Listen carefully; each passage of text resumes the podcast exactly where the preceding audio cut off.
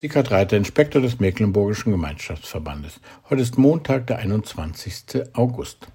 Ist Ihnen schon einmal aufgefallen, wie oft in der Bibel Bilder, Gleichnisse und Beispiele aus der Natur vorkommen?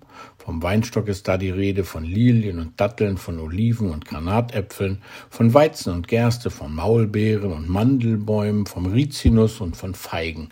Und das sind nur einige Beispiele, vielleicht kennen Sie ja noch viel mehr. Es ist doch erstaunlich. Man merkt eben, dass die Bibel nicht in einer Philosophenstube entstanden ist, sondern dass Gott den Menschen in seinem Umfeld, in seiner Lebenswelt begegnet. Ich freue mich auch jeden Tag an der herrlichen Natur, die uns umgibt. Manchmal habe ich ja schon von unserem schönen Garten geschwärmt, aber was soll ich sagen, es ist nun mal auch schön der Wein und die Oliven, das Mandelbäumchen, ja, das haben wir auch, und die Königin, die Rosen, die jetzt schon zum zweiten Mal blühen, natürlich die vielen Früchte, die Pflaumen, die Äpfel und die Pfirsiche, die die Äste fast zum Brechen bringen. Und tatsächlich haben wir auch einen Feigenbaum, und er trägt auch Feigen.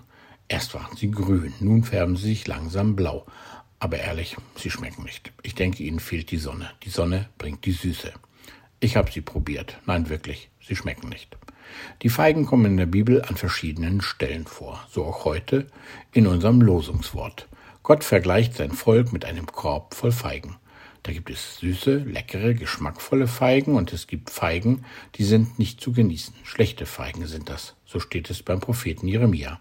Schlechte, sehr schlechte Feigen, die man nicht essen kann, sie werden dahingegeben, weggeworfen.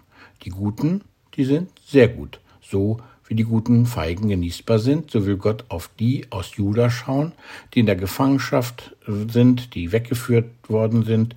Er verheißt ihnen, dass er sie wieder in ihr Land bringen will, dass er sich ihrer erbarmen, ihrer annehmen will. Ich will ihnen ein Herz geben, dass sie mich erkennen sollen, dass ich der Herr bin, und sie sollen mein Volk sein, und ich will ihr Gott sein, denn sie werden sich von ganzem Herzen zu mir bekehren. So heißt es beim Propheten Jeremia. Liebevolle Worte, die wie süße Feigen schmecken. Und man merkt den Worten an, dass sie werben und locken. Gott wendet sich seinem Volk zu. Glaubt meinen Verheißungen, vertraut mir. Es mag dauern, aber ich will euer Gott sein. Ich werde euer Herz verändern.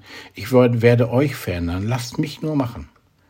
70 Jahre hat die Wegführung gedauert, eine lange Zeit, eine Zeit, in der auch die süßesten Trauben und Feigen ziemlich sauer schmeckten. Aber Gott hat schließlich seine Verheißungen erfüllt. Er hat wahrgemacht, was er verheißen hat.